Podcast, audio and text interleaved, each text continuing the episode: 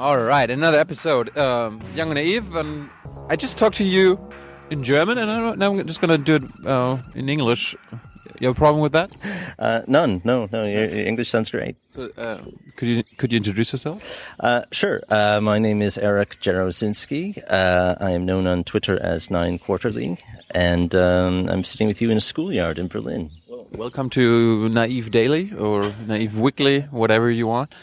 Uh, do you know do you know the show? Do I know the show? Yes, I do know the show. Um, uh, I particularly enjoyed your uh, recent ones from Ukraine. Actually, uh, watched a lot of them in English, no less. Yeah, um, like we're like a German interviewing in English, um, translated by Ukrainian in Russian. hmm Yeah, no, it's Globaliz- uh, news globalization. yes. In, in somehow. It it is well, uh, and I think that that's um, something I actually like a lot on, on Twitter is that people often uh, translate uh, my jokes into other languages, and uh, I always just hope that they're translated uh, in a way that they make them make them even better. Are you a comedian? Um, no, uh, I'm not. I um, I uh, I don't know exactly what I am. It's interesting. I've I've been um, traveling around a little bit recently and had a few events, and I'm always interested to see how I'm described. And uh, recently, I've been seeing uh, Twitter philosopher, um, and uh, that I, I am certainly not. Um, if anything, um, perhaps um, perhaps something of a, a writer, someone trying to be a writer, or uh, perhaps an, an aphorist, someone who who writes who writes aphorisms. Why, why would a writer be on Twitter? I mean, a writer writes books or articles. Uh, yes, I suppose they do. Um, but books, articles are all made of sentences of some sort or another. Uh, sentences are what tweets are made of much of the time. Um, and, uh, Actually, I think it's it's it's a great place to to uh, think about how you can communicate uh, as much as possible with as little as possible, and uh, I think that's something that many writers could could learn from. Why?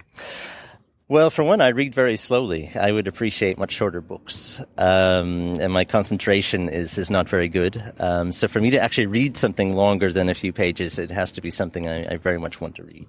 Really? Yes, I'm. Uh, I. Uh, uh, this is not really a strength if you're a professor of literature that you read very slowly and also cannot remember plots very well. I was going to say. Uh, no, these are not my strengths at all. Um, and uh, what I'm better at, I think, is, uh, and this is what I've actually was doing in my academic work most recently, is working with very short texts, working with uh, um, uh, aphorisms, uh, uh, thought images, Denkbilder, as you might say in German. Um, because that's something where uh, a very short attention span can actually help you in a lot of ways. You, you, only have a few words, and you have many associations with them, and um, it's it's it's about actually um, the number of things you can connect uh, just a few words to. So it's something that I've that I've found I like to read, and um, that's what I want to write. Do you have a favorite German word? Uh, the one that I've I've often said in the past is really only my favorite because of its connection to, to English. Uh, that is the German word. Uh, what is it again? Uh, der Stillstand. Uh, and I only like it because the English word is standstill. Yeah. Um, and so I like the uh, the little bit of dialectic you find in that, especially in a word that's all about something being static. So. How, how come? How, how come that the German word is Stillstand and the English word is like? Uh, that I don't know. I'm not. I'm not a not a linguist. Who, who, Uh, who decides that?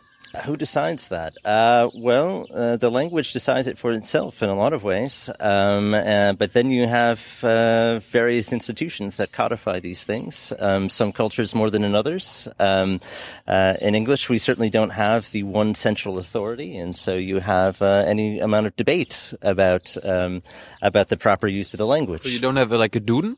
Well, we have certain, we have various versions of that, um, but even the Duden is nothing compared to, say, what you have in France or in or in the Netherlands or, or Belgium. Um, you have various different different systems for uh, making uh, the language a, a, a set system of of, of rules um, and of and of and of uh, uh, how the language changes. I mean, what I like a lot in Germany is this this this thing you have of the uh, Wort des Jahres, word of the year, or the Unwort des Jahres, right? The uh, well, how would you translate that? The non-word of the year, right?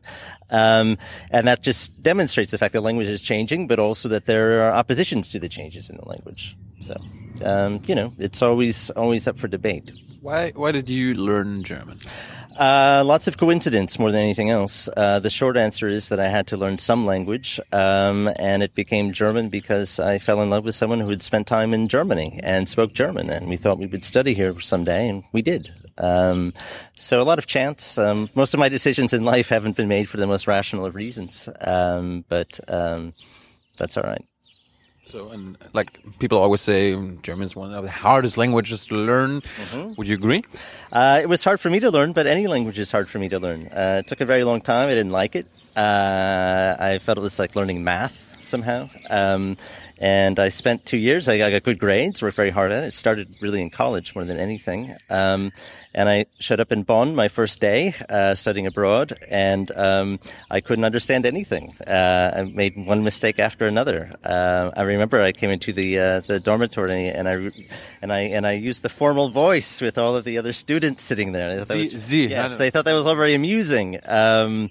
But uh, uh, and you, you, have you have uh, you formally address the this, your your fellow students. Yes, as if they were professors, let's say. Uh, but also, German students are older and living in a dorm, and I also found it rather unusual. They must have been probably uh, at that point thirty years old, which I thought was shocking, right? Um, but it, it was, where, where, do thirty-year-old Americans live? Uh, where do they live? well, depending on the state of the economy, they either live by themselves or in their parents' basement somewhere, which has become more the case in the last years. Um, but uh, you could study, at least at that time in the 90s, for quite a bit longer in Germany. Um, and uh, you weren't paying any tuition, and um, you weren't under the same kind of pressure you are now to get finished more quickly. Um, and that's something that I very much. Uh, appreciated in a lot of ways, uh, coming from an American system that was all about speed, speed, speed, quickly, quickly, quickly working on things. Um, it was a very different pace, um, but of course that's changed here in the meantime as well. Why is speed so important in the American system? Uh, well, uh, like with any question, you, you have to ask yourself to, to follow the money. And largely, the uh, promise is that uh, this is kind of a marketing promise that a university can make is that you will be done in, in, in, this amount of time and have your degree and be on your way to a successful, uh, uh, uh prosperous life of some sort. But, but, but, that's the promise before you even start. Uh, yes. Sometimes you start and then realize there's something else I, I rather want to do. Yeah, there is. Well, this is what I encourage students to, to think about. Um, I took a very long time uh, actually getting my PhD.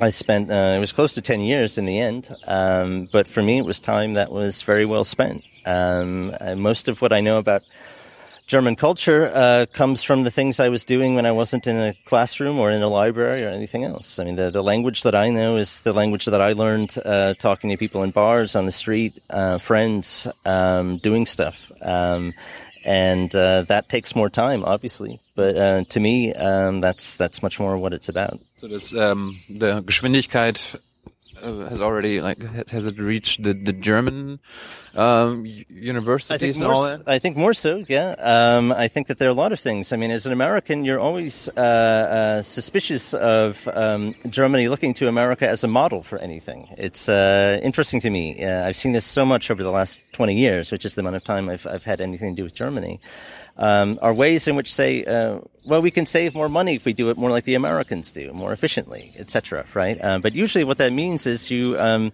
you, you want you want to spend less on education. For instance, right? I mean, it's it's a matter of uh, that, or or any number of things that I think people take for granted in Germany, uh, but they're actually very expensive and that you're paying for. I mean, uh, German trains aren't on time when they are on time uh, because they're German trains. They're on time because you spend the money to make them on time. your streets aren't relatively safe because these are German streets. It's because you're paying for uh, a social welfare system that that that uh, that keeps the crime rate lower than it would be otherwise. Um, don't, you, don't Americans call that socialism? Uh, some might. I don't. Um, uh, I think that there, there, are various things. I mean, a, a, very important lesson I learned in Bonn in my first year there. There was a, a, a garbage strike. Uh, that people weren't cleaning the city, right? And here I thought, well, Germany, very clean country, right? Uh, and especially Bonn, nice little town, uh, very clean. Uh, after two days, I'd never seen such a filthy place ever. Uh, and it was, you know, this might seem obvious, right? But there are all of these things that you might take as being uh, natural somehow, or being somehow uh, take for granted. But only under extraordinary circumstances is there a certain truth that's revealed, right? That you wouldn't normally see. And so my concern always is Germany thinks it can save on various things, and it will still be able to take various things for granted. Um, uh, crime isn't higher in the United States because people are Americans. Uh, there, there are reasons for that. There's a logic to that system. Why, why are so many uh, people in jail in America? Like, uh, I think it's the largest prison population in the whole world. Well, um, it's not called the, it's not called the land of the free for nothing. Uh, it's uh, well, it's a good question. I, there are lots of reasons. I mean, one of the reasons, and obviously I'm no expert on this, but um, there are a lot of people who are in prison now because of drug offenses. And uh, drug offenses that, in my lifetime, the war on drugs with mandatory sentencing policies uh, would put people in prison for a very long time um, who uh, could very well have gone on living uh, leading a normal life um, and they're still there. Like obama? Uh, how do you mean? Like didn't wouldn't he still go to jail for things he's done uh, I'm not sure. There's a statute of limitations, clearly, but uh, in terms of um, of yeah, I guess he said in what in his book that he he he's he's smoked marijuana in the past, right, and inhaled. Um, yeah, I suppose one could, but there are also other things that um, are very severe. I, I, know that I was only able to study because of loans from from the government, which I'm still paying back and will be for a long time. Really? Yeah, uh, I have a lot of debt, like many of us do, and in fact, most people who are studying now will have much more than I have. Um, but uh, for instance, if you had a drug offense, uh, you couldn't uh, receive uh, uh, student loans of any sorts, financial aid. Um, these are these are things that uh, existed. They probably still exist. I don't know. Um, but there were there were some very radical um, attempts that that, that radical penalties for for drug offenses that sold well politically, um, but practically um, did not at all have the entire the the intended effect. Why do Americans not believe in free education? Uh, well, I think they do in some ways, um, but it's uh, uh, another question about whether or not that's that's that's that's really possible. Um, there is a belief, certainly in, for instance. Um, uh, libraries, free libraries, for instance. This is this is a, this is something which is extremely important in in any number of uh, American cities. Um, my city, Philadelphia, if I'm not mistaken, had the, the very first free lending library, for instance. Um, there are lots of public education is very important in the U.S. Um, you go to your public school for for free. The problem is the quality of your school because there are various uh, various ways in in in, in which um, uh, uh, public schools, for instance, are supported by property taxes, which means by necessity uh, or or as a result, um, richer places are going to have better schools. Universities, um, though, have developed in such a way that even public universities, like the one that I attended, have become more and more expensive. Um, and one reason is education is expensive. Um, it does cost money. The question is um, who's going to support that, and are they going to support it fully? one last comment about that. It's um, I've always been very uh, happy about the German university system in the sense of uh, how much it's supported by um, government money, by, by, by taxpayers. At the same time, it also makes you very angry in the sense that uh, German universities are often so underfunded um, that they they can't do a proper job. I've never actually had a very good experience studying in Germany. Uh, my experience here has been of, one of, of seminars with hundred students or more, uh, with professors you never see, um, uh, and so German has this great expression of "wenn schon, denn schon." Right? So if you're going to do it, do it right, right? Don't do it in this half-assed way. And this has always been what's made me angry with the German university system. Is it's great that you don't have to pay a lot in tuition, but you should actually fund the things properly. So, what would they have to change? Oh God, I don't know. Uh, I, I, I, go back to the old days. I mean, um, become less American. I don't think should, should, American university become more like German university? Well, you know, there is a history there. I mean, much of the American university system comes from Germany. Uh, sure. I mean, uh, uh, American intellectuals they they they spent time at German universities in the 19th century. Um, much of the American university comes from the ideals of Humboldt of research and teaching um, that those things are combined uh, in a university system. Um, the notion of a broad uh, humanities education. Um, these things are all very much uh, related. Um, uh, I, I, my, my point is simply that I always get very nervous um, when you think that you can save money and somehow still have the same results. I don't think that's ever the case. Um, so you, you're also a professor, right? Uh, I am for a few more months. Yes. How do, how, do you treat your uh, students differently? Like, did you, did you try like the, the German the German approach of uh, of teaching? Did you did you uh, did you do anything differently? Did uh, your students react? Uh? do I do anything differently differently in comparison like, to like to other pro professors? Uh, I don't know about that. Um, I think that I did things differently than than I did uh, when I first started. Um, I think that I. Um, uh, I spent a long time when I first started teaching trying to do it right, whatever I thought that was, um, which meant that I um, was going to try to give a lecture and I was going to try to do this properly and I realize I'm terrible at that. I don't. I don't like to give lectures. Uh, I get very nervous, and I and it's very boring, and um, and I hated listening to myself. And after a few years, I kind of gave up on that, and I thought, well, let's do it the way in which you think you can do it. And now when I teach, I have very little in terms of prepared notes or, or anything else. But I, um, but, but, but that's have a conversation. But that's what you're paid for, or not? Like you, Yeah, you, you well, should what I- prepare. You, uh, Yeah, you- well, I agree. I, was, I agree with that in a way, depending on what you, what is you're teaching. Um, as I see it, um, no one is going to remember anything I have taught within, say, a year's time. Uh, that's even optimistic. Uh, what I want them to remember is how how I taught something, how it is that they were thinking, how they learned to think, how they learned to write. Um, I'm trying to teach a process. Um, in the humanities, it doesn't matter to me very much um, if they remember this Nietzsche quote or not. I mean, what matters to me is that they know that uh, there are some radically different ways of seeing the world, and um, that in fact, uh, learning a type of, I mean, everyone professes a belief in critical thinking, um, but I think there are various ways to to to further that. And for me, one of them is uh, to use my authority as a professor to take apart some notions of authority in a productive way. So that's that's what my teaching's been about. Um, I'd like to actually stay teaching in some form. I just know that I'm not a researcher. I don't want to write any more academic books, articles, etc. Um, but I think that there are other ways to to to deal with the topics that interest me, and maybe in a more productive way. Would you agree that like it kind of seems like our generation, the the younger generation, like the Mm-hmm. 20 plus, uh, maybe until the 40s, um, or, or the kids today, um, love to ask what, or or they they want to know what, but they hardly ever um, ask why anymore or how or. Do you think so? I don't know if I agree with that. Um, That's why I ask. I don't think so. I actually think that um, I actually think that uh, uh, people that age are, are very critical. Uh, in America, in particular, I find that um, you are naturally a type of media critic in a lot of ways, and the fact that you just know. Even if you, you don't have necessarily the language for it, you know that something seems fake to you, something seems uh, uh, just somehow lame to you uh, in some way or another. You dislike it, right? And but but the point is to think about why is it that you dislike it? What is it that you don't trust about it? Um, I like to work a lot with advertising and whatever I'm teaching uh, because there's a way in which you know, I can talk about philosophical principles or theory uh, in some way, um, but uh, that's often imposing because people have the sense of, well, I should know this stuff already, or I should know it better, or something, right? Um, but if, if you make it clear that you're dealing with a type of criticism every day uh, in in, in your own life, um, and that you can actually take those those the same that same approach to um, uh, uh, uh, to the the greats of, of of philosophy or of or of literature, that's productive, and that's that's that's what I try to teach.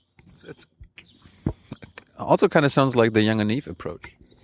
It might be. I don't know. It's. Uh, I have to say. Uh, I think that uh, what you guys do is, is very interesting because um, it's getting harder and harder. I think to communicate um, uh, with uh, the political sphere in particular because one is so well coached on how to answer questions. I mean, obviously, any media training means uh, how do you learn to avoid questions? How do you say what you want to say no matter what the question is? Um, if you listen to any American politician, you'll hear any any statement will end with, uh, and that's what we want to do going forward. All right. I mean, you'll hear this. This is this is a phenomenon of the last few years uh, because this has the association of now continue my thought, but in the most positive direction possible. Right. Um, and these are standard cliches. And uh, what I like to do more than anything um, in on, on Twitter is to start with a cliche and see what can be done with the cliche. I mean, to use a philosophical concept to find the truth content in the cliche itself. So how can how can journalists, how can critical thinkers um, undo the, this this um, these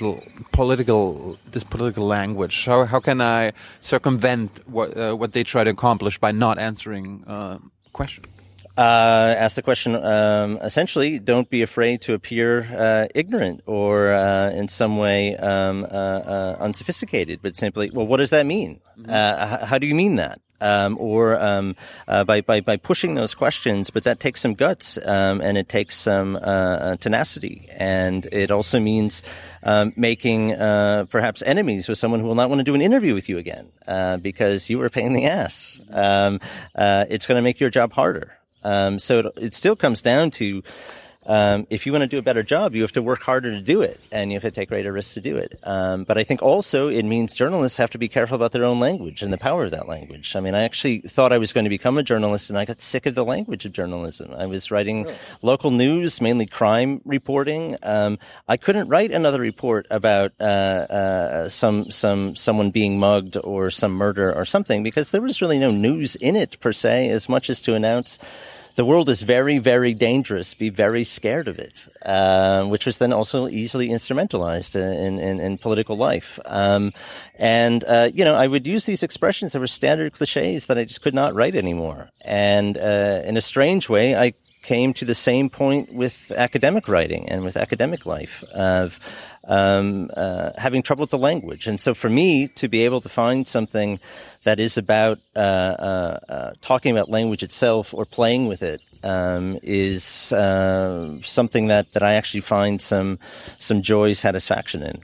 Why why why is it anyway that like politicians have their own kind of language, intellectuals have their own kind of language, um, kids have their own kind of language? Why why why why like with, with this all these means of communications now. Mm -hmm. We we talk we talked about Twitter and social mm -hmm. media and all that. Mm -hmm. Why don't we find ways that we uh, have all like a common ground, like that, that makes everything easier to understand each other? Why why why can't humanity find a way? Well, I feel like I should get out a guitar now. We could strum a little song about this. Uh, well, that's not the way language works. The world is in fact complicated, uh, and uh, specific language uh, is is there for a reason. Also, um, there are uh, there's there is a shorthand that's part of this. There's a different language you use in, in a different context, um, and I think that makes sense. I understand that. Um, I don't say I don't think that, uh, for instance, the academic writing I was trying to do is worthless or meaningless. I know that for me it, it didn't make any sense because uh, I no longer wanted to only communicate with that world. Um, but for those who do, I think that is, in fact, if you're dealing with serious questions in a very serious way and you're talking to other experts, well, you use the language of the experts. My problem is not that. My problem is with losing the ability to translate that into a language that goes beyond that very small circle of experts. Exactly. So, that's my issue. Um, but that's, um, again, something easier said than done. I mean, my natural role is much more one of a critic than someone who um, is is putting out, uh, uh, building some sort of plans for this is how we change things, this is how we make things happen. You know, I've done that to some extent. I was very involved with uh, a labor union for teaching assistants at the university as a graduate student. It was my, my best experience as a graduate student. And it meant a lot of compromises. I mean, it meant, you know, writing slogans. It meant doing a type type of PR work, but in the name of a project I believed in. Um, but I'm not a purist. I mean, when it comes when it comes to accomplishing something, you need to use the language that you need to use. Um, but there are ways in which uh, sometimes you can live with that, and sometimes you can't. And I'm exploring those those those lines right now in my own work. Thank you very much, Eric. Yeah, thank you. Dankeschön.